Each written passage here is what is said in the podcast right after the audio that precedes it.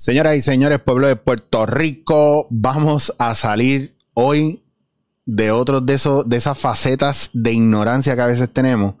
Y ustedes saben que yo soy un tipo que a mí no me gusta hablar sin saber. Y si yo no sé las cosas, yo traigo a la gente que sabe. Porque usted tiene que dejar de ver las cosas y pensar que usted se las sabe todas. Usted tiene que empezar a escuchar y entender desde el punto de vista de la gente que son los expertos en esto y saben, ¿verdad que sí? ¿Verdad que yo soy jodón con ustedes y les digo esto mismo? Pues hoy, señores y señores, tenemos un tema espectacular, con una persona espectacular.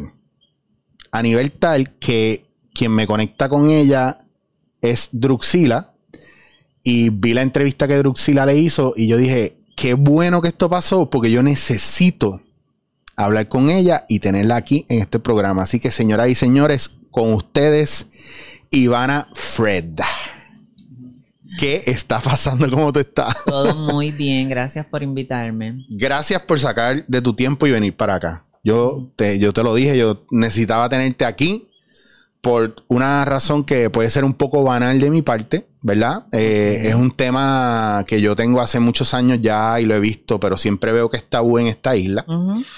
Y en estos días vi la serie de La Veneno, que me encantó y me voló la cabeza. Yo comparto mucho, ¿verdad? Muchos años de haber vivido en España, en Barcelona. Tengo muchos vínculos. Eh, sí, con Barcelona. Y para mí, España es sumamente importante. Y la figura de La Veneno es una figura que ya yo conocía. Veo la serie. Vivo enamorado de Lola Rodríguez y todo el mundo lo sabe, lo he dicho mil veces. Me encantó cómo se cuenta la historia y cómo funciona. Qué bueno. Y yo necesitaba traerte porque yo pienso que en Puerto Rico está muy cerrado.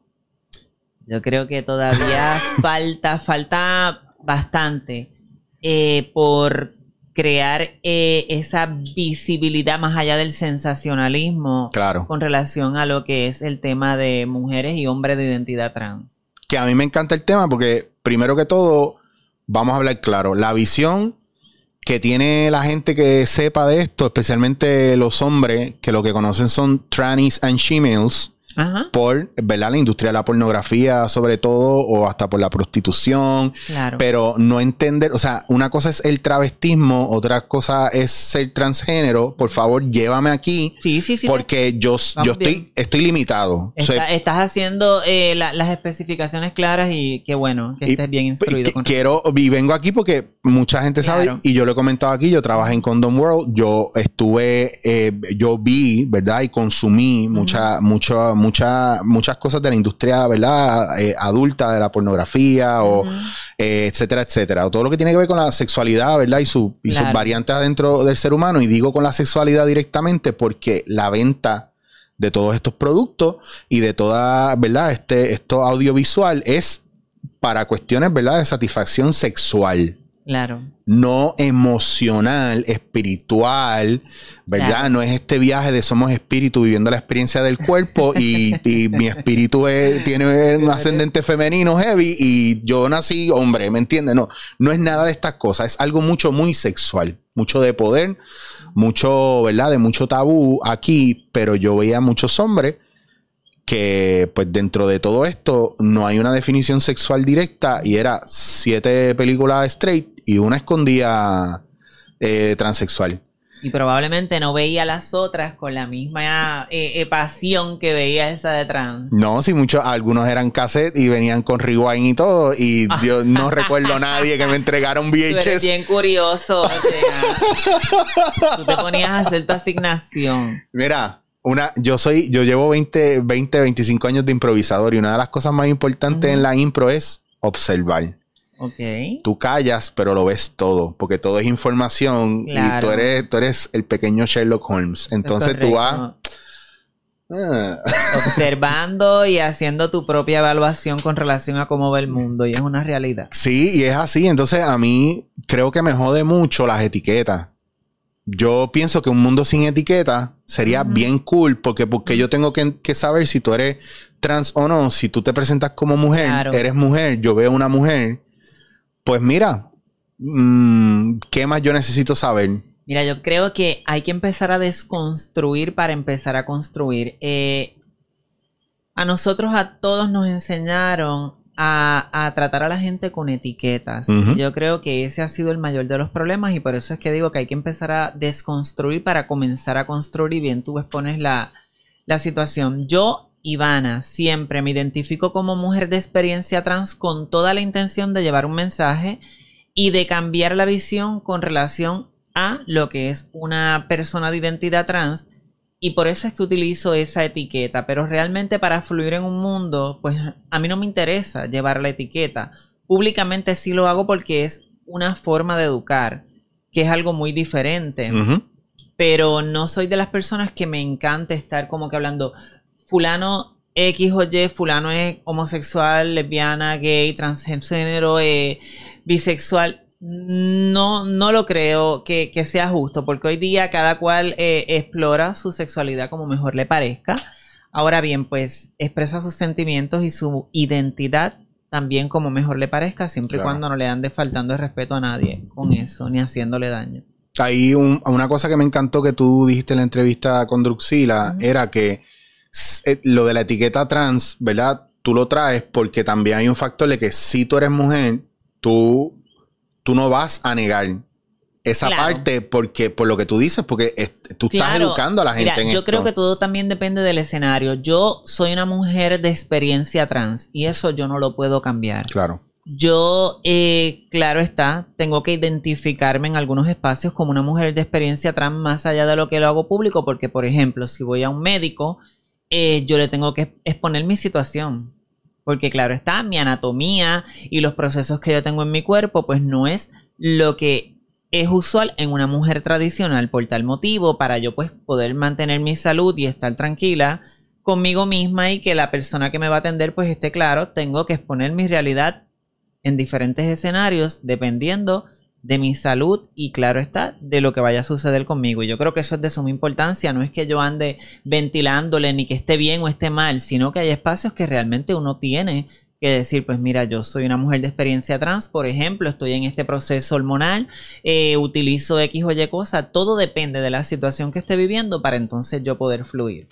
Que eso es muy interesante también y muy importante porque una cosa es eh, ¿verdad? Lo, lo, que es la parte, ¿verdad? Emocional, espiritual, mental tuya, pero también la otra parte es la física. Claro. Entonces nosotros no podemos, no podemos negar nuestra, nuestra biología, nuestra, nuestra parte física. Y yo creo que es una parte bien importante porque está bien que tú quieras hacer los cambios que tú quieras hacer, pero es como tú dices, a la hora de ir a un médico, tú tienes que explicarle porque hay unas cosas que tú tienes que, pues bueno, por ejemplo, la próstata. Mira, te voy a poner un, un, un ejemplo bien sencillo para que la gente vea cuán, cuán agresivo o perjudicial puede ser esto para una persona de identidad trans. Y en este caso con el ejemplo que te voy a poner no necesariamente solamente esto le puede pasar a una persona trans pero estamos hablando de la salud y uno tiene que hablar con la verdad.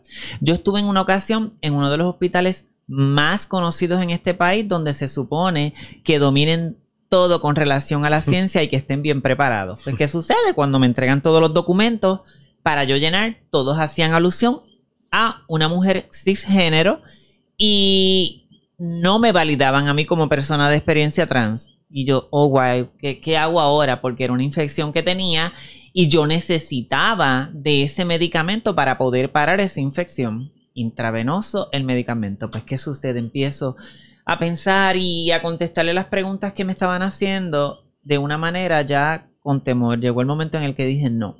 ¿Sabes qué? Yo soy una mujer de experiencia trans. Yo eh, en mi cuerpo tengo en mis glúteos silicona. Tú no me puedes poner esta inyección en los glúteos. ¿Por qué? Porque se me va a encapsular allí y eso no es lo que yo necesito. En este momento yo necesito que tú hagas esto, esto, esto, esto, esto. Y le tuve que dar literalmente las instrucciones a la enfermera.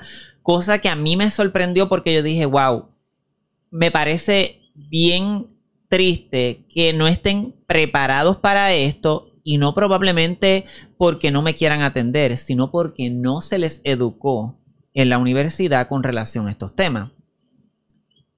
Ella me deja en espera y va y habla con uno de los doctores y regresa al rato y me dice, eh, pues mira, sí, vamos a hacerlo como tú me lo dijiste. Y eso, en cierto modo, me hizo sentir bien, pero por otro lado también me creó temor porque yo dije, wow, si soy yo la que estoy dejando ver cómo tienen que trabajar conmigo y ellos siguen mis pasos, ¿dónde estamos parados? No, imagínate una persona que no sabe. Óyeme, y no te estoy hablando de una sala de emergencia, de un CDT que probablemente mm. pues haya menos recursos. Te estoy hablando de un hospital que son de, los que de verdad, de verdad, pues se supone. Pues anyhow, eh, para ese entonces yo tenía unos golondrinos, que es los nacidos, lo que le dicen. Y pues esa infección había que pararla porque era crasa. Tenía ya uno bien brotado en el axila y demás. Y pues nada, lo pudieron hacer de esa manera y desde ese momento yo aprendí cuán importante es de entrada cuando se trata de salud yo especificar mi realidad, porque en ese momento si yo no lo hubiera dicho, me hubieran puesto eso en el glúteo, estuviera encasulado y esto le puede pasar no tan solo a una persona de identidad trans, porque hoy día todo el mundo anda haciéndose los glúteos. Y el desconocimiento, pues es como que, ok, aprendí, entonces desde ese momento dije, mira, muchas personas ven a veces como que, ay, pero ¿por qué lo tenías que decir? Pues mira, lo tenía que decir porque en ese papel donde yo estaba llenando la información no validaban mis necesidades como persona de experiencia trans y lo tenía que decir tal cual era. A lo mejor ellos no aprendieron nada o aprendieron mucho, pero yo sé que es importante hacerlo. Que está brutal porque si te pones a ver, el viaje de todo esto es que se educaron, salieron de su educación y dentro de los estudios de educación continua que deben tener, ¿verdad? Personal médico, enfermeros, enfermeras, etcétera, etcétera. Te lo digo porque mi pareja es, terapeuta físico y ella se tiene que educar constantemente para revalidar y para, para su licencia. Yo, yo tengo que ser bien justa. Eh, yo no creo que esto tenga que ver con que no se siguen educando. A mí me parece que debe de haber un compromiso de todas las universidades donde este tema se toque. Tiene que estar ya. Con respeto, este tema se toque con las necesidades y las particularidades que tienen las personas de identidad trans, que es algo que usualmente no se ve. Yo soy enfermera de profesión. A mí nunca me educaron para cómo tratar a una persona de identidad trans. Por eso es que hago la, aclaración porque es real y he sido parte de muchas charlas educativas en diferentes universidades, las cuales veo que sí hay un compromiso, pero no todas están en ese papel. Y ahí es que está el problema. No necesariamente en que la educación continua esté o que sea la mejor universidad, simplemente en que yo creo que tiene que haber un compromiso y ver pues que obviamente estamos aquí, que existimos y que necesitamos un servicio digno como cualquier otra persona.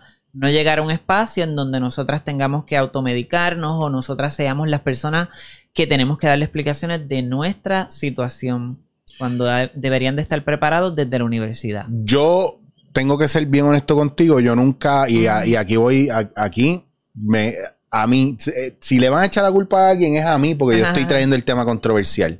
Yo siempre he sentido que ustedes están bien aparte o son bien aparte a la misma comunidad LGBT. Yo nunca los he visto como que realmente todos deben estar en ese mismo renglón. Me explico. A veces siento, porque, porque lo he escuchado y porque dentro de, la comunidad LGBT y, y es LGBT incluyéndolos a ustedes, LGBTIQ más plus. yo, es que yo me quedé en esos primeros. han aumentado más la, Ah, hay más. Sí, han aumentado y, no está mal porque pues obviamente están tratando de visibilizar, claro. mejor dicho, tratando, no, están visibilizando a todas las personas que se eh, identifican dentro de ese colectivo. Pero mi pregunta es la siguiente, ¿realmente, realmente la, o sea, se, se apoyan a ese nivel en, todas las siglas o, tú piensas que se queda LGB? ¿Se apoyan en qué sentido? En el sentido de que yo pienso, ¿verdad? Que cuando, en el caso, mira, en el caso tuyo, que trabaja una cuestión mucho más de un, de un, de una identidad física completa. Ajá. Porque, por ejemplo, yo, yo tengo amistades que son gay y pues gay, es homosexual y ya está, es un hombre que su interés sexual, ¿verdad? Es otro hombre. En algunos casos, como decía este Druxila, que de vez en cuando, si quiere una mujer, está con una mujer, si quiere trani, trani, de que me parece interesante porque siempre el Druxila siempre lo ha dicho y yo lo, conozco así. Druxila es terrible. No, pero eso es otra cosa. Pero, pero también tengo, ¿verdad? Amigas que son, que son lesbianas también y es, y es eso, es una identidad con una preferencia sexual. Ahora bien, en el caso de ustedes es un cambio completo. Mira, yo creo que cada persona, eh, cada ser humano tiene sus particularidades. Hay personas, eh, como bien tú dices, de experiencia trans, que pasan por situaciones similares a las que tú expones. Yo te puedo hablar de mi caso. Yo Sí. soy una mujer eh, de identidad trans, soy una, una chica de experiencia trans, que mi preferencia sexual es heterosexual. Mm. Soy una persona que me gustan los hombres eh, y no juzgo ni creo que esté mal que la diversidad sexual sea amplia. Cada cual pues elige lo que quiere, como le guste y lo que se sienta conforme. Y vuelvo, vuelvo y te repito, en ese aspecto yo te voy a hablar de mí porque la experiencia... Hoy en día la diversidad es tan amplia que uno pues a veces tratando de, de entender una cosa puede herir Claro. a otra persona y no creo que sea justo. Cada cual tiene el derecho de fluir en el mundo como mejor le parece. A mí me es extraño cuando la gente me pregunta si, si yo soy heterosexual o si me gustan la- la- los hombres o me gustan las mujeres, porque yo hago cosas, digo cosas o soy de una manera que por alguna razón la gente necesita saber cuál es mi preferencia sexual.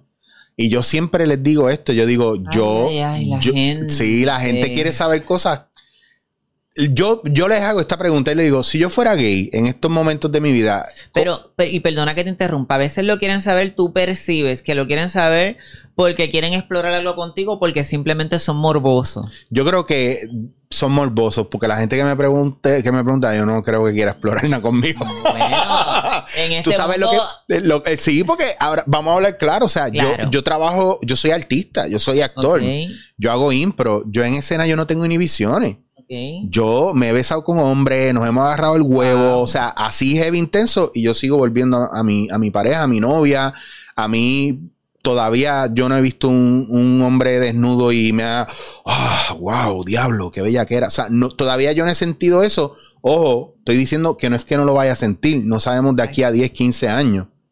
Todo es posible. No sabemos si de aquí a, a dos o tres años yo te llamo para salir a darnos un café. Yo, Ah, o sea, o sea, guapa eres, pero ese, ese es el viaje. El viaje es que yo siempre he creído y siempre he sentido que esta pendeja de lo de la sexualidad es muy de, del cuerpo y de lo físico, pero la atracción más allá, lo que te llama la atención de un ser humano, claro. es más vibracional, más espiritual, más La una cosa. Ya es una cosa bien fuera del cuerpo. Claro. Porque el sexo es del cuerpo, pero, pero la conexión es del alma, de la mente, Claro, del, claro. ¿verdad? De algo mucho más allá.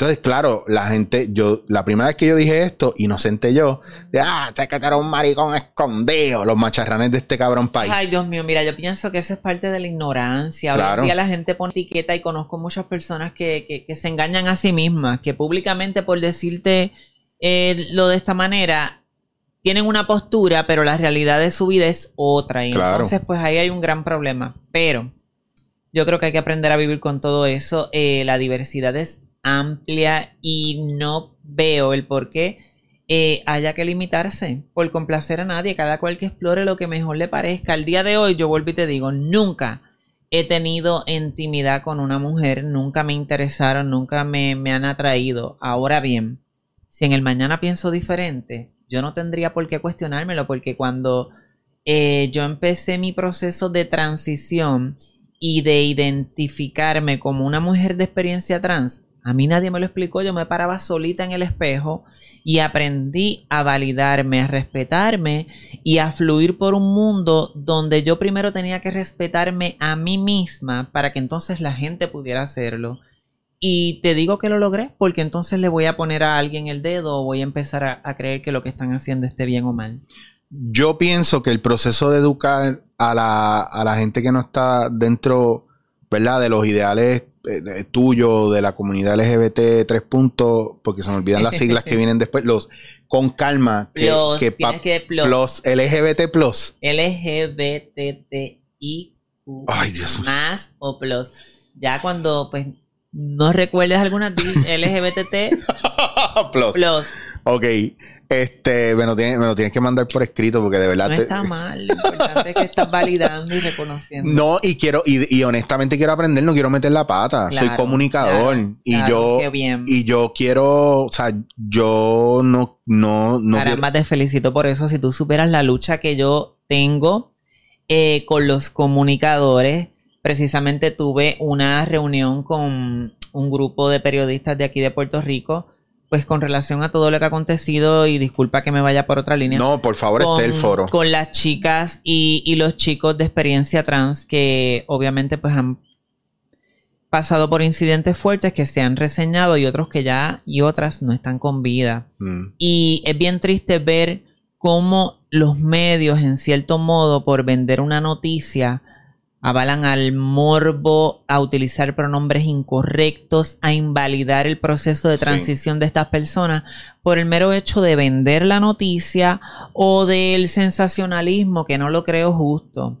Pero qué bueno que tú como comunicador reconoces que tienes que eh, instruirte con relación al tema y tratar de ser lo más asertivo para no herir sensibilidades ni tampoco sentimientos, que es lo importante. Bueno, ahí está, hay una diferencia bien brutal y esto yo he hablado con compañeros que, que tienen programas muy poderosos y en algún momento de sus vidas se lo, yo siempre lo he tenido, esa ha sido mi visión. Tú tienes un medio poderoso de comunicación, es como un arma o es como la palabra Claro. es mala, puede hacer daño, depende de quién está detrás de ella. Claro, y que los tiempos han cambiado. Pues mira, yo creo que sí que puede hacer mucho daño Claro. cuando te expresas hacia una persona de identidad trans y le echas esa carga de decirle hombre vestido de mujer, entre otros pronombres incorrectos, pues claro, porque si es un medio poderoso, como bien tú dices, un periódico, eh, un noticiero, eso es lo que le está enseñando a la gente. Y cuando la gente me ve en la calle, de esa manera es que me trata, de esa manera es que me abordan y no lo creo justo porque cuando hablan de una persona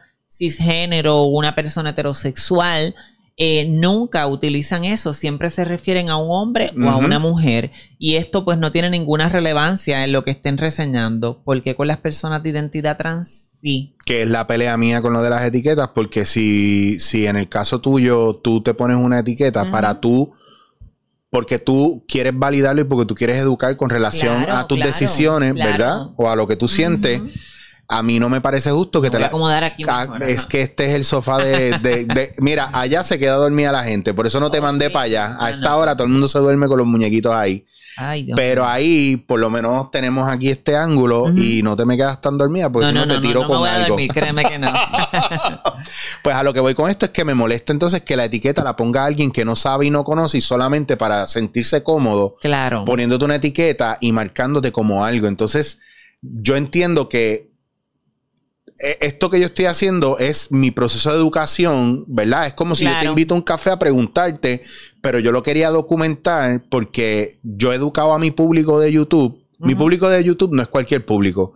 Alguien se pone pendejo y saben que lo borro y lo quito y abren otra cuenta y lo borro y lo quito Oh. y no les contesto nada. Esos haters cibernéticos son el demontre. Eh, yo no dejo ningún comentario negativo, Negativo, malintencionado claro. ahí porque es mi casa y mi casa yo la limpio todos los días.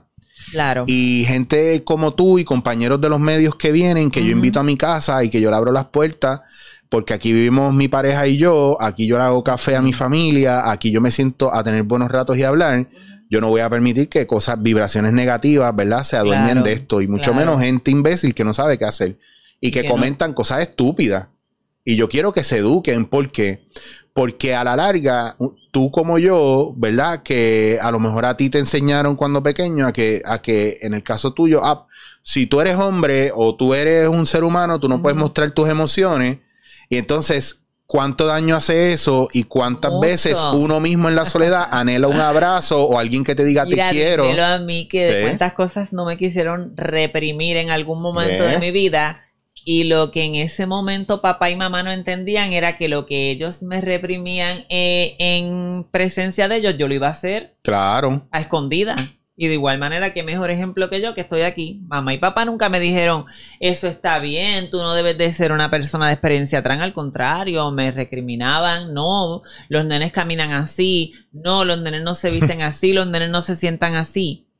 Y poco a poco, por encima de lo que me podían decir ellos, yo iba asumiendo mi identidad. Claro. porque siempre, siempre va a poder más quien tú realmente eres y el poder que tú tienes por dentro que lo que la gente quiere ver en ti. Claro. Que incluso hoy mismo yo hice un post en Instagram que cada vez uso menos las redes porque estoy haciendo un detox de redes bien cabrón. De verdad. Sí, y está difícil porque todo el mundo me regaña por eso y yo digo, no, pues bueno, búsquense la vida porque si ustedes se alimentan de lo que yo subo a redes, búsquense otra fuente de alimento. Y cuando yo tenga cosas, pues ustedes las Claro. ven. Porque yo no voy a estar trabajando para ustedes para lo que les dé la gana. Yo voy a hacer lo que me toca.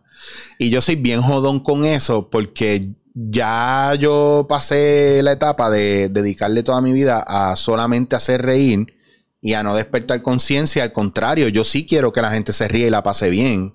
Claro. Pero también yo soy ser humano claro. y yo evoluciono y yo cambio y que yo hago que con... evolucionar. Hay cosas que con lo que antes te reías ya no da risa. Yo hice un stop porque llegó un punto donde noté la transición y el cambio de humor en la gente que está consumiendo redes y medios Claro. versus yo en los 80 de ver un entrando por la cocina, Guille haciéndose, Guille siendo gay, haciéndose el macharrán cuando el loco venía y ver, eh, eh, escuchar de chiste y de joda de ese tipo, es pato, ese, o sea, de escuchar eso y ser bueno y ser normal, hacer una transición en una época donde eso ya no es aceptable. Entonces, Claro. yo tengo que hacer un cambio, pero llevo años viviendo de esa manera. Necesito paciencia en lo que yo voy haciendo el cambio y aprendiendo estas tendencias nuevas porque eso no Sí, cambia de la noche a la desaprender, Como mañana. te dije al principio de la conversación, hay que desaprender para aprender. Y es bien importante cosas. que gente como tú, que de verdad está viviendo ese cambio o vivió ese cambio, nos eduquen porque yo no puedo, yo me crié con mujeres y tú me hablas a mí, tú me dices a mí que yo soy machista, yo, tú y yo vamos a pelear. Pues es que a mí me criaron mujeres, entonces yo, o, o- o tengo un chiste que es que cuando yo hago un comentario una mujer me dice que yo, ah, es un comentario machista, le digo, dame un break. Toma, ta- háblate con mami, que fue la que me crió, o si quieres te paso con mis tías que me criaron, yo aprendí eso de ellas, toma. Ay, ay, Y ay. entonces como que se cagan y es, es una cuestión generacional. E- Educa con amor, no partiendo del odio. Entonces, cuando yo veo esa guerra del feminismo contra el hombre, no contra el patriarcado o el machismo, contra el hombre, a mí se me prende la agitadera rápido porque entonces no me estás educando con amor. Entonces, no me, est- me estás alejando de tu causa y no me estás Claro. haciendo ¿verdad? Eh, parte activa de, de tu proceso.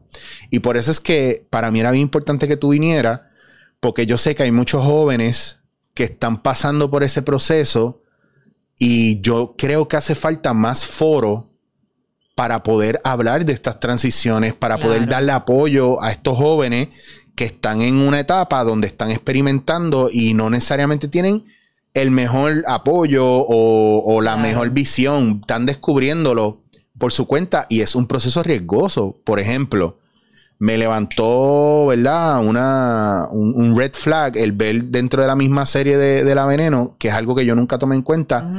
El, la manera de buscar hormonas de manera, ¿verdad? Clandestina. Clandestina y el daño que te pueden hacer. Claro. Por ejemplo, pastillas. Y el daño que te lo digo porque yo conozco gente que son los médicos sin, sin, sin estudios, que ellos recetan a todo el mundo, esto te funciona para esto, esto Y para lo otro. teniéndolo, yo creo que el peor de los casos es cuando ellos te auto, tú te automedicas y ellos aceptan lo que tú le dices. Yo entro en un diálogo con ellos, yo le digo, yo me meto esto y esto, y ellos sin tener ningún tipo de laboratorio médico eh, que certifique cuáles son las condiciones que yo puedo tener o cuáles los riesgos que pueden eh, causarme los medicamentos que yo le estoy solicitando, te los dan. Bien es cabrón. así, en eso estamos viviendo. ¿Qué tú entiendes que ha sido lo más complicado para ti en tu proceso? Realmente, De- mencióname una o dos cosas que, que a lo mejor no necesariamente son básicas, pero tú dices, mira, si yo hubiera tenido esto, ¿En, La qué, cosa- en qué sentido? En el sentido de, de procesos eh, para reafirmar mi identidad o en mi modo de vida. Vamos a hacer eso primero, lo de, lo de mismo, tu, tu proceso de reafirmar, porque ahorita dijiste algo bien brutal que me encantó Claro. y que es parte de un trabajo que tú mismo descubriste y al tú descubrirlo, yo sé que muchos jóvenes o muchas personas no lo han descubierto y es, tú misma te mirabas al espejo y te reafirmabas eso. Claro. O sea, tú misma validaste tu identidad. Pues mira, yo, yo creo que yo, y tengo que hablar desde mi experiencia, eh, en mi experiencia como eh, mujer de identidad trans, Siempre lo digo y a muchas personas eso pues les causa hasta risa o hasta se disgustan, pero yo considero que fui una mujer bendecida. ¿Por qué lo digo? Porque siempre fui este nene con unas características no tradicionales en un nene. ¿Por qué? Porque pues ya eh, tenía, si te mostrara una foto, pues te podría explicar mejor. Ya, pues yo me miraba en el espejo y yo me identificaba con lo que veía. Claro. Claro está, tenía que pues pasar por algunos procesos pues para proyectarme mejor, con un cuerpo como el que yo deseaba, una silueta más destacada y, y todo este tipo de cosas que lo que hicieron fue pues claro está atemperar mi identidad a lo que yo tenía aquí en la mente. Si me preguntas, como me dijiste al principio, que qué fue lo que más para yo poder eh, atemperar mi identidad sufrí, el que en Puerto Rico no hubiese en ese momento alguien que me instruyera.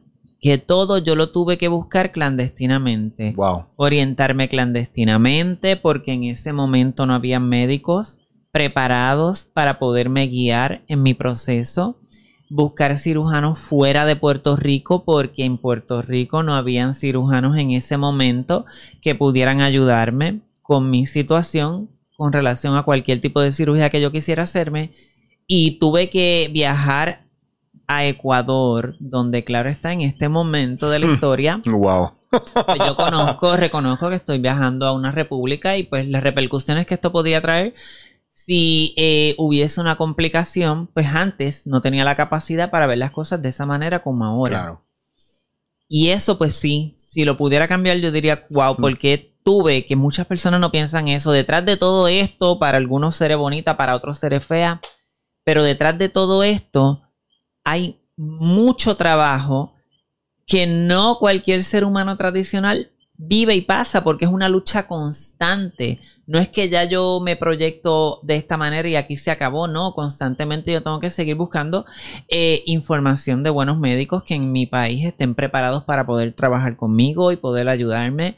Eh, seguir atemperando mi identidad a mi realidad basándose a cada cambio que surge en mi cuerpo, porque claro está, cuando era joven, adolescente y ahora adulta, pues los cambios siguen la anatomía sigue siendo la misma desde el día en que nací y esto trae unas repercusiones. Y para el que no me entienda, pues claro está, voy a pasar por unos procesos que mi cuerpo ah, no están de acuerdo y a esto me refiero pues, pues, ¿qué te podría decir? Eh, eh, cuando envejecemos o vamos envejeciendo, pues yo sé, estoy clara que no voy a envejecer como una mujer tradicional. ¿Por qué? Pues porque tengo algunas alteraciones en mi cuerpo, porque tengo mi sistema comprometido con un estrógeno que me va a traer pues en algún momento de la vida unas repercusiones que no le pasarían a una persona que no está utilizando esto.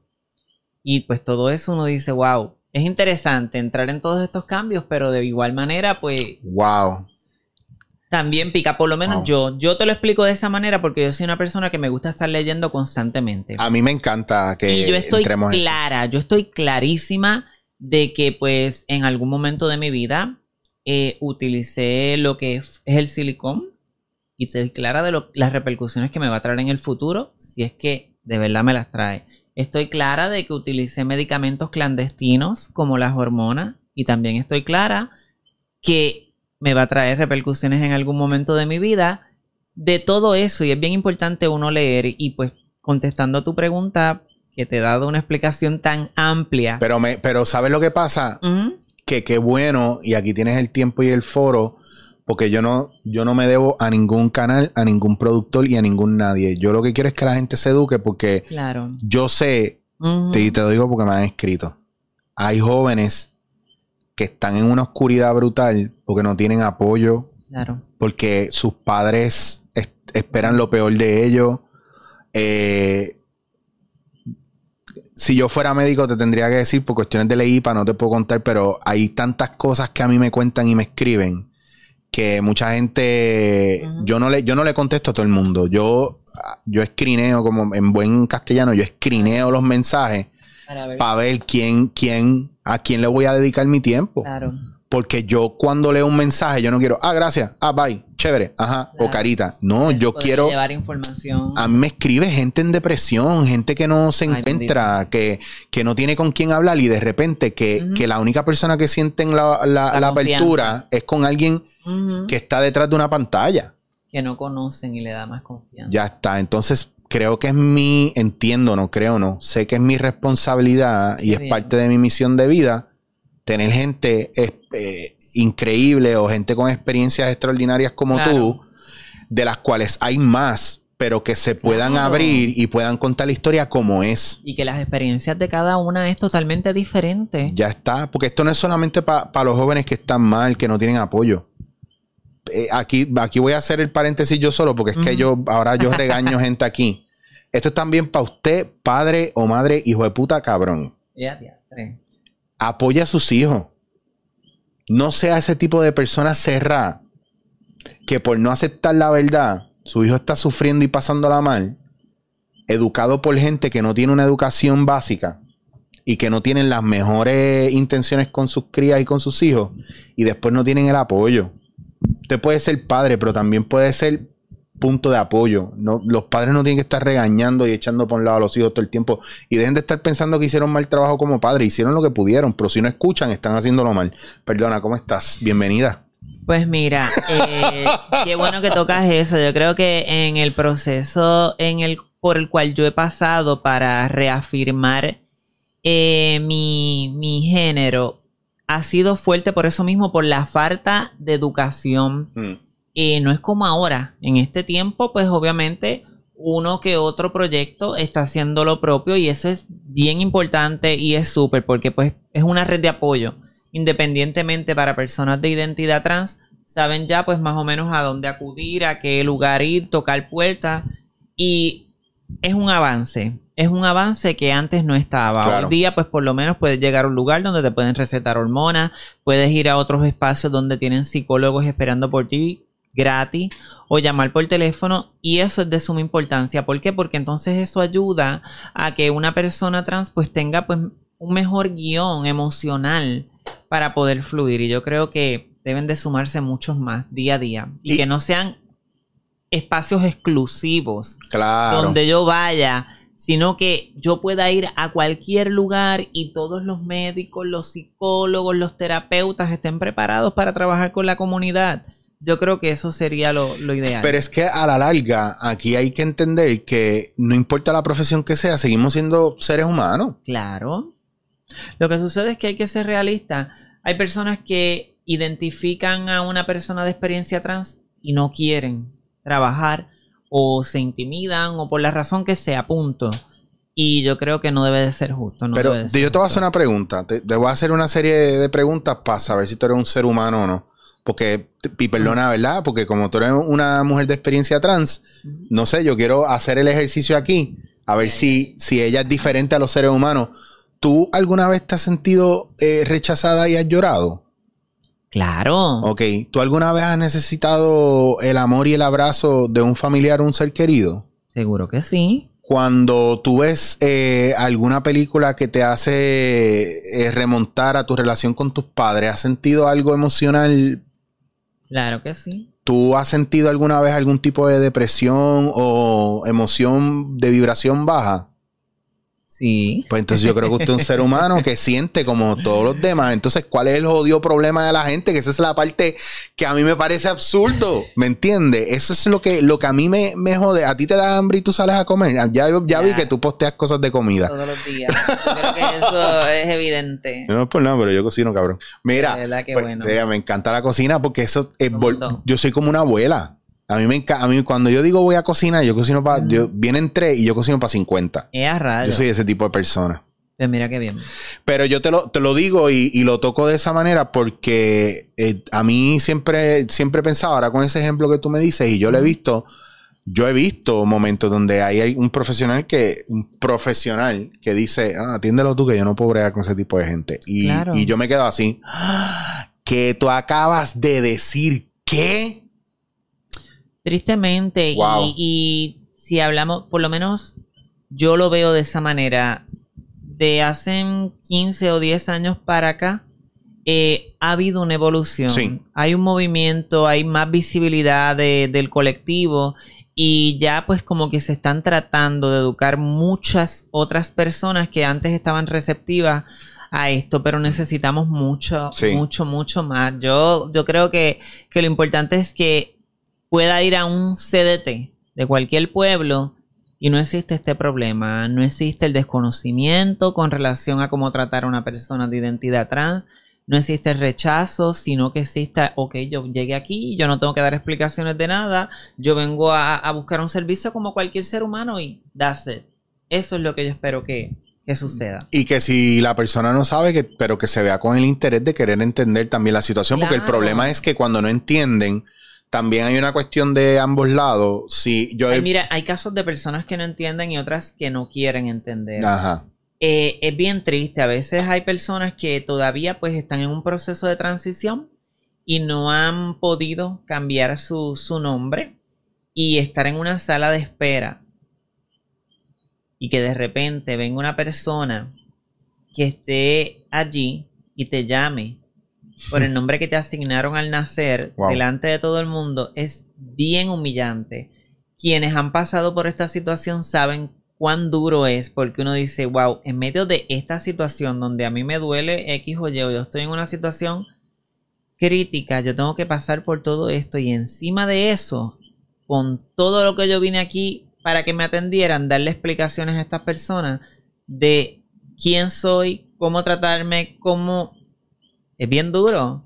Yo de verdad eso se lo doy de ejercicio Wow. a algunas personas que a lo mejor todavía pueden pensar que esto es algo como con un capricho o dicen no porque se quejan de todo. No, no, no, no, no, es que son realidades trans que, que duelen, que molestan, que no le pasa a cualquier eh, persona cisgénero cuando va a una sala. Si tú vas a una sala de emergencia, por ejemplo, y tú te llamas como te llames, independientemente, no te va a doler que te digan un pronombre incorrecto Claro. porque, pues, te dijeron un pronombre incorrecto y no te va a doler como me dolería a mí. Porque yo digo, wow, entonces no me está validando mi identidad yo por encima del dolor que tengo tengo que pasar por esto y también explicarle que yo soy una mujer de experiencia trans y bla, bla, bla. Es como que bien fuerte, de verdad. Y que hay momentos donde uno no, no tiene ganas de explicar un carajo. Mira, mi amor. Es que vuelvo y te digo, te cuento anécdotas mías, anécdotas mías que me han pasado en las cuales yo digo, diantre, de verdad que yo estoy pasando por esto. Y tengo que estar dando tantas explicaciones con relación a mi vida. Por ejemplo, los papeles están atemperados, que cuando fue mi última regla, que aquello, que el otro. Y yo tengo que hacer un par y decir, mira, no, yo soy una persona trans, yo bla, bla, bla, bla, bla. Yo digo que ya es hora de que todos estos documentos los atemperen, donde estén validando a otras personas con unas particularidades Claro. que no tengan que entrar en estos issues de dar explicaciones, porque es que es muy fuerte. O, o incluso, digo, pienso yo, y no sé si esto lo, lo jode más o estoy diciendo una idea estúpida, pero que haya un documento específico para ese tipo de casos. Que tú digas, mira, eh, yo soy una mujer de experiencia trans, dame un segundo. Este es el documento tuyo, no porque no se pueda mezclar todo, es porque también es más específico y más directo, porque yo pienso que ahora también con tanta cuestión y tanto cambio y movimiento, yo pienso que hay que ser bien específico porque la salud es la salud. Claro. Y eso biológicamente no cambia. Tú puedes hacer unas alteraciones, pero hay cosas que siempre van a estar ahí.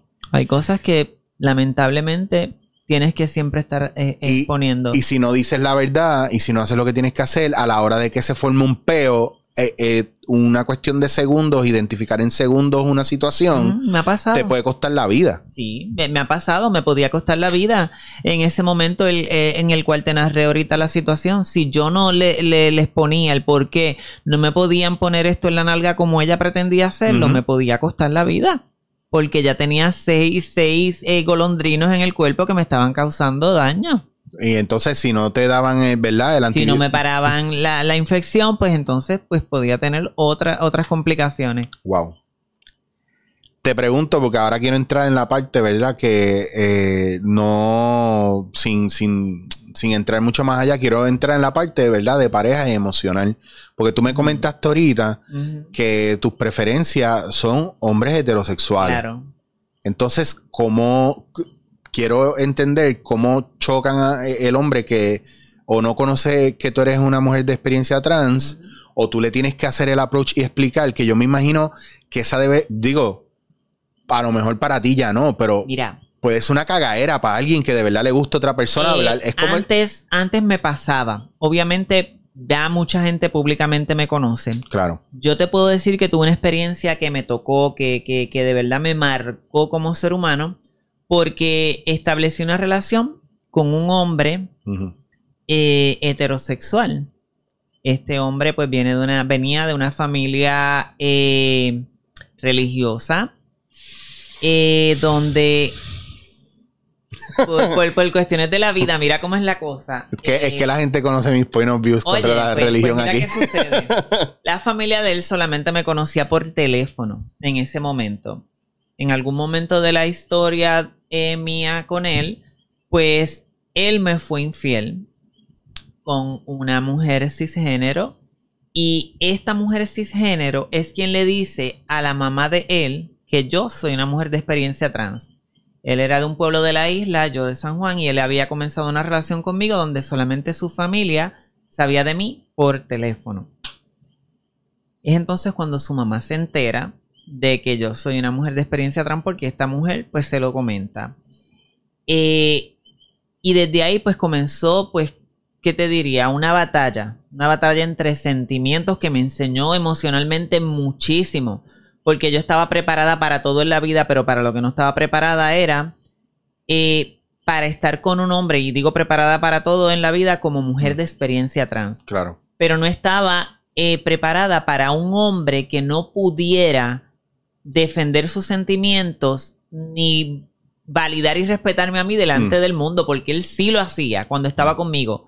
Pero cuando ya habíamos entrado en otro, en otro espacio que era su familia, obviamente, eh, pues obviamente su familia iba a tener mucho más peso que yo, eh, emocionalmente porque él sí seguía con- conmigo en su relación, pero emocionalmente su familia lo iba atribulando, lo iba atribulando con diferentes pensamientos y bla, bla, bla. La cuestión es que para hacerte el cuento corto largo, pues llegó el momento en el que su mamá decide y su familia entablar una relación conmigo, en la cual pues gracias a Dios duró bastante tiempo, pero tuve una pelea tan dura entre los sentimientos de él, lo que su familia constantemente le decía, lo que él y yo vivíamos, que yo decía, wow, qué duro es esto, qué habré hecho yo en la vida para merecerme constantemente, por ponerte un ejemplo, escuchar mensajes de, de voz donde su mamá le decía, varón, usted, pero ya tú sabes cuál era el peso Sí, de sí. decirle varón. Varón, eh, eh, usted sabe que, que- que aquí está su casa, cuando usted quiera volver y bla, bla, bla, pues en cierto modo, después me fui dando cuenta de que ella sí me aceptó y tengo que reconocer que estuvo conmigo, pero probablemente ya no estaba preparada para que su hijo siguiera llevando una relación con una mujer de experiencia trans, eh, aunque ya teníamos varios años, pero yo sé que el detonante para que culmináramos fue la relación que había establecido su familia conmigo tan adentro que pudo meterse en mi casa y de esa manera eh, utilizar esa estrategia hasta que poco a poco la relación culminó. Y para mí pues fue bien fuerte, fue bien fuerte porque yo digo, wow, el muchacho se veía que sí tenía un sentimiento hacia mi persona, pero claro está, ante todo lo que constantemente día a día le decía a su familia, hacía a su familia con esos valores religiosos que tenía, fue deteriorando la relación y yo misma fui la que tomé la decisión y dije, mira, yo no puedo luchar con esto porque emocionalmente me estoy destruyendo. Claro. En ese momento, pues no te voy a negar que, que sí me destruí, que sí, pues me, me, me desmoralizó como ser humano, pero hoy día es lo más que me fortalece porque gracias a esa experiencia, hoy día puedo intentar eh, llevar una relación con un hombre heterosexual o como lo quieran eh, ver, que ya la cosa ha cambiado bastante. La gente hoy en día es un poquito más abierta. Y pues no me va a frustrar eso. No me va a frustrar ya el que me venga y me diga no, porque mira. ¿Por? Porque ya lo viví. Ya me fortalecí en ese aspecto. Claro. Pero yo creo que esa es una de las partes más duras. Yo creo que por las experiencias que he tenido con personas a mi alrededor, y me refiero a mujeres de experiencia trans, yo creo que esa es una de las partes más duras. El poder sostener una relación y que el hombre que esté contigo tenga la misma valentía que tienes tú para poder sobrellevarla y afrontar el mundo. Yo sé que ahora mismo hay gente con cortocircuito de yo no entiendo cómo ella dice que le gusta estar o que prefiere hombres heterosexuales, pero ven acá, si uno es heterosexual y está con una persona que así transgénero, eh, eso no, no, te hace gay, porque esa, yo sé que ese, ese es el tabú, ese es la ignorancia, el pensamiento, de muchos, pero vuelvo y te digo, cuando tú estás hablando conmigo, tú lo que ves es una mujer. Claro. Tú te enamoras de mi esencia, tú te enamoras de, obviamente, primero mi físico, que es lo que proyecto, luego vas enamorándote de mi esencia. ¿Qué tiene que ver el entrepierna si tiene pene o tiene vagina? Claro. Eso queda a discreción de cada ser humano el peso de la sociedad es lo que hace el cambio para que estas personas pues tengan un pensamiento retrógrado o digan, oh, wow, esto está malo, esto está bien. Yo creo que eso es todo. Que a mí me encanta que haga ese argumento porque es este argumento mismo el que, el que más o menos fue lo que yo vi al inicio de la serie de la veneno, que fue lo que me dio duro y lo que me hizo quédate ahí porque el estudio que se está haciendo o, el trasfondo de, porque está la historia, pero hay algo más allá. Es como los medios, ¿verdad? Se aprovechan de, del morbo o llevan al morbo de la situación. Claro. Que esto pasa en todos lados. Y no están, y no están ayudando a la gente a educarse porque hay algo que va mucho más allá dentro de todo esto. Y es que los medios te están condicionando a tú generar este tipo de, distanciamiento, este tipo, ¿verdad?, de, de, juzgar a la gente de esa manera, desde los ideales políticos, religiosos, etcétera, etcétera. El sensacionalismo, las ganas de, llevar un mensaje con, con doble sentido. Y yo sigo viendo una mujer frente a mí. Independientemente de la historia que tú me cuentes, yo sigo viendo una mujer frente a mí y ya está. realidad, mira, vuelvo y te repito, yo creo que, que si tú y yo nos encontramos en un escenario diferente a, lo que es tu trabajo y entablamos una conversación, tú te estás eh, fijando en mi físico, no en mi historia. Y de ahí parte todo. Queda de mí si yo contarte mi historia, si yo entrar en estos hichos o no. Y de igual manera queda de cualquier otro ser humano que esté pasando por una situación como esta. No es eh, hay personas que deciden vivir en el anonimato y se los respeto. Personas que no quieren hablar de este tema, se los respeto. Ahora bien, yo creo que la vida me puso en un espacio donde a mí me, me, dio esta asignación y esta asignación es la siguiente. Yo tengo que llevar un mensaje y la gente tiene que aprender a validar, a respetar y a entender lo que son las personas de experiencia trans. Punto. Ya está, ahí está el statement hecho, está claro. Yo creo que yo no voy a indagar más. Yo espero que nosotros podamos tener, seguir teniendo estas conversaciones y te digo, y te digo, verdad de corazón, eh, cuando tú necesitas este espacio, tú lo que tienes que, hacer es levantar el teléfono y decírmelo y está para ti. Claro, Porque para mí es bien importante que la gente se siga educando que la gente siga aprendiendo y, aprendan a respetar a las demás claro, personas. Ahorita dijiste algo bien importante. Yo creo que papá y mamá y el núcleo familiar es de suma importancia para que eh, la transición de una persona eh, sea saludable. ¿Por qué? Porque en la medida en la que yo siento el apoyo de mamá, de papá, de, de mi núcleo familiar, eh, yo me puedo desenvolver mejor como ser humano. Querida, el, aquí yo hice un podcast hace unas semanas atrás, que yo lo subo los sábados, que se llama No voy a decir más nada.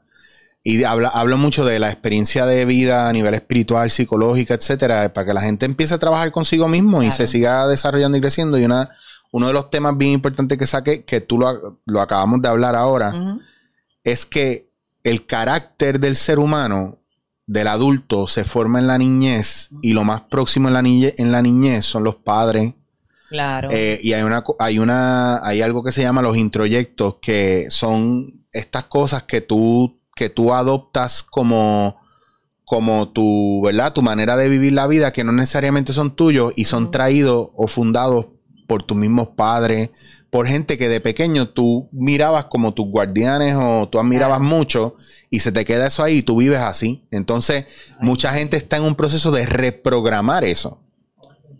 Y si hay aprendizaje, podemos reprogramar. Porque si tú me enseñas a mí y eso me pone en mi cabeza un debate, en vez de yo estar en negación, veo esto como una verdad, porque no hay una sola verdad, hay varios puntos de vista y tu verdad no cancela la mía, al contrario, tu verdad le suma a mi verdad, es otro ángulo. Y, como, y qué bueno que traes ese punto, porque a veces una persona eh, eh, de experiencia trans se para aquí y la gente dice, espérate un momento, ella es una mujer trans, todas son así, no, no, no. es un modelo a seguir. Tanto mujeres y hombres de experiencia trans tienen experiencias diferentes a la mía, con unas particularidades que hay que validar. No hay un modelo a seguir y yo creo que eso es bien importante porque a veces he visto gente tan y tan cruel y escucho gente tan y tan cruel que a veces dicen, ay, pero este fulano o mengana no es transexual porque ya no se ve como tú o no hace esto como tú. No, mi amor. Es totalmente diferente. Cada persona eh, de identidad trans tiene un, un nivel de, fluir en la vida diferente, de proyectarse diferente, de sentir diferente, de gustos diferentes, y eso es bien importante que la gente lo tenga claro. No, y que, tienen que dejar de ver las películas de, de, de chime brasileñas nada más. Aquí estamos en la experiencia real. Eh, te digo porque en, en Condon lo que se llamaban par, eh, yo sé, te sé lo tuyo, Sorullo. Pero ¿sabes qué? Que era, era un espacio, mira, yo pienso, es que hay tanto tabú y tanta cosa. Nosotros tenemos que dejar de estar viendo la sexualidad como un tabú. Es nuestra realidad. Es muy normal. Lo que tú hagas en tu habitación, en tu casa, eso es tu problema. Lo que tú eres como ser humano en la calle todo el día, eso es lo que a nosotros nos tiene que importar. Porque ahora mismo yo no he querido entrar en lo que tú trabajas, pero tú tienes un, un trabajo muy noble. Donde tú ayudas a los demás, donde tú Tú te tienes que educar para educar a los demás y darle servicio a los demás. Y, a veces la gente no entiende esa parte porque eh, hay una cosa que me encabrona y es el viaje este también, que piensan, escuchas eh, transgénero y piensan en prostitución, piensan en discoteca, en jangueo, y yo, yo creo que, el trabajo sexual no es nada malo. Mm. Ha existido toda la vida. Claro. Cada cual elige dónde está hacia dónde quiere ir y cómo la misma vida en ciertos casos te ha llevado a eso. Y no está mal. Y bien dices tú, eh, es una etiqueta. Cuando ya hablas de una persona de experiencia trans, creen que eso es lo único. Y no es así. Somos como cualquier ser humano y fluimos en cualquier espacio. A mí me ha costado mucho el poderme posicionar en un trabajo tradicional, claro que sí, y ganarme respeto de la gente, claro que sí. Esto no fue de hoy para mañana, ni tampoco fue porque así llegó. He estado en diferentes escenarios donde pues se me ha dado la oportunidad de, de trabajar y le doy gracias a Dios, como lo han hecho muchas personas de identidad trans y lo siguen haciendo, gracias a Dios, en espacios diferentes. Pero lo más importante de todo es respetar, respetar al ser humano independientemente de su identidad, de su preferencia sexual. Respetar. Hoy soy yo la que estoy aquí sentada, mañana puede ser tu hijo, el hijo de fulano, de mengano, de cualquiera de tus seguidores el que esté pasando por una situación como esta. Yo no creo que sea ni motivo de burla, ni motivo de impresionarte porque sea fea, bonita o por lo que se haya hecho o cómo vive una persona de identidad trans. Yo creo que lo importante es educarte, aprender a respetar y recordar que como bien te digo, hoy soy yo la que estoy aquí llevando un mensaje, mañana puede ser cualquier persona de tu entorno y creo que debes de prepararte para eso. Yo no tengo que decir más nada, yo creo que esto ha estado muy claro. Te agradezco tu tiempo. Ay, gracias. Yo sé que no es fácil, estás ya todo el día trabajando y con todo eso sacaste un ratito para venir para acá. Claro, y todas las veces que tenga que volver así será porque realmente yo creo que el proceso de educar es bien importante. Y cuando es desde un foro con respeto, obviamente con la intención de llevar un mensaje más allá del sensacionalismo, mucho más. Pues mira, yo voy a resumir con esto, voy a cerrar con esto, gracias a un millón. Eh, no sé si tú tienes algún espacio donde quieras que la gente te busque, te mire, te claro, escriba. Me pueden seguir por Facebook. La página que más uso es Facebook. No me gusta ni Instagram, ni me gusta ninguna otra. La que más le dedico tiempo es a Facebook y en Facebook pues me buscas por Ivana Fred, allí a la orden para cualquier persona, personas de identidad trans que estén pasando por un proceso que yo les pueda indicar a dónde comunicarse para cualquier tipo de servicio, con mucho gusto estoy a su orden. Pues muchas gracias. De verdad que sí. Gracias a ti. Y para ustedes, recuerden, como les digo, yo sé que yo soy rough con ustedes muchas veces. pero yo soy un tipo bastante rough, pero aquí hay mucho amor. Si usted quiere educar a la gente, si usted quiere provocar cambio, primero tiene que trabajar con usted y después que usted se mostró paciencia y amor a usted mismo, entonces usted se dedica al vecino y del vecino al que va a la plaza con usted y de la plaza al otro pueblo, pero no trate de abarcar el mundo entero si usted no trabaja con usted primero. Mucha paciencia y ya ustedes saben, si usted está en una situación donde se siente pillado y estás en estos cambios, estás descubriendo, etcétera, Taibana, estoy yo, escríbenos, ¿verdad? Donde podamos dirigirte, porque yo tampoco soy el salvador del mundo. no ando con una cruz, ni con tachuelas, ni nada para clavarme en ella. Así que yo lo que yo pueda hasta donde yo pueda. Pero de ahí en adelante, muchas gracias. Esto fue dándote en la cara.